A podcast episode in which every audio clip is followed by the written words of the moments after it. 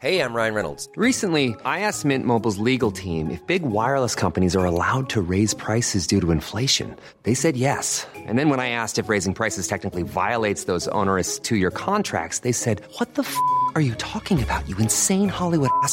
So to recap, we're cutting the price of Mint Unlimited from $30 a month to just $15 a month. Give it a try at mintmobile.com slash switch. $45 up front for three months plus taxes and fees. Promo rate for new customers for limited time. Unlimited more than 40 gigabytes per month. Slows. Full terms at mintmobile.com.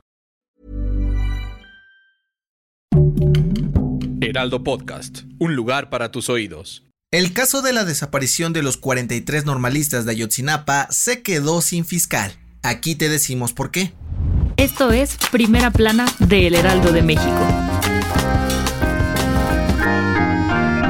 La mañana de este martes estuvo bastante movida, pues a ocho años de la desaparición de los 43 normalistas de Ayotzinapa, el fiscal encargado del caso, Omar Gómez Trejo, renunció a su puesto. Y quizás te estés preguntando, ¿por qué? Pues su renuncia se da luego de que la Fiscalía General de la República supuestamente canceló 21 órdenes de aprehensión contra 16 militares sin motivo aparente y solicitaron algunas más sin avisarle como la del ex procurador general de la República, Jesús Murillo Caram. La noticia cayó tempranito desde Palacio Nacional, en donde AMLO dijo que la renuncia del funcionario fue por diferencias que han surgido en las investigaciones del caso de los 43 normalistas y que respeta su decisión. Y ahora, pues el Presi aseguró que en los próximos días la Fiscalía va a nombrar a otro director de la Unidad Especial de Investigación y Litigación para el caso Ayotzinapa, también le pidió a los papás y mamás de los muchachos que tengan confianza, de que seguirán trabajando para que la verdad salga a la luz. Ante este escenario, el Centro de Derechos Humanos Miguel Agustín Pro Juárez comentó que hay mano negra en la renuncia de Omar Gómez Trejo, pues evidencia la injerencia que tiene la FGR en el caso, y con esto solo pone más trabas para impartir justicia en este caso. Gracias por escucharnos. Si te gusta Primera Plana y quieres seguir bien informado, síguenos en Spotify para no perderte de las noticias más importantes.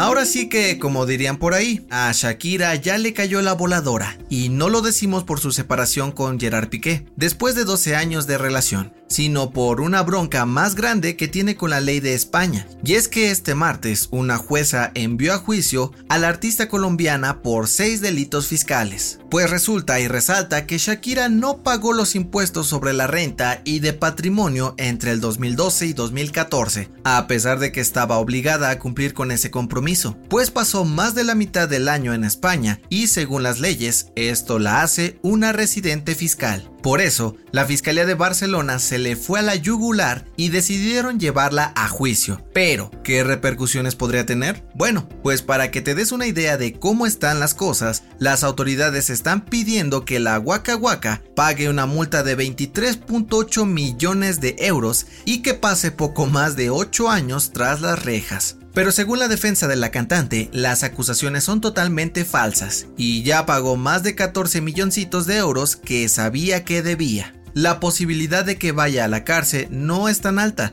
pues según medios locales lo más seguro es que lleguen a un acuerdo que beneficie a ambas partes. ¿Será que sus caderas en realidad sí mienten? En otras noticias, ¿la voz del pueblo es la voz de Dios? El secretario de Gobernación, Adán Augusto López, dio a conocer que realizarán una encuesta para definir la permanencia de las Fuerzas Armadas en las calles de México hasta el 2028. El ejercicio se hará el próximo 22 de enero del 2023 y el INE no lo organizará.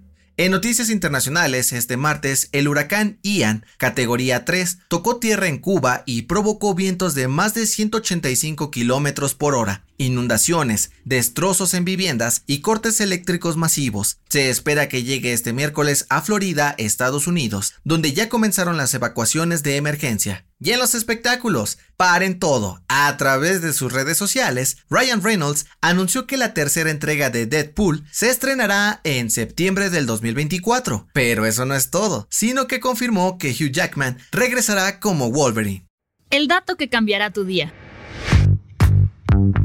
Si eres una persona afortunada, seguramente alguna vez has visto una estrella fugaz y pedido un deseo con toda tu fe, ¿no? Pues para mala suerte de muchos, es posible que eso que viste en el cielo ni siquiera era una verdadera estrella, sino desechos espaciales. Sí, de acuerdo con la NASA, como cualquier otra persona, los astronautas generan basura, restos de comida, plástico, papel y claro, desechos humanos. Todo esto es almacenado en la nave o estación espacial donde se encuentran y son liberados cerca de la Tierra para que se desintegren. Al entrar en la atmósfera, la basura se quema y se ve parecido a una estrella fugaz. Así que ten esto en cuenta la próxima vez que pidas un deseo.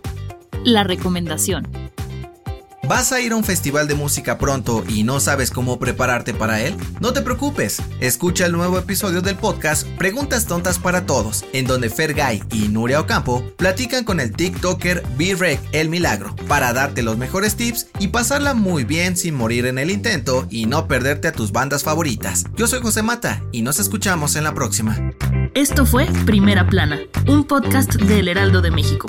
Encuentra nuestra Primera Plana en el periódico impreso, página web y ahora en podcast. Síguenos en Instagram y TikTok como El Heraldo Podcast y en Facebook, Twitter y YouTube como El Heraldo de México. Hasta mañana.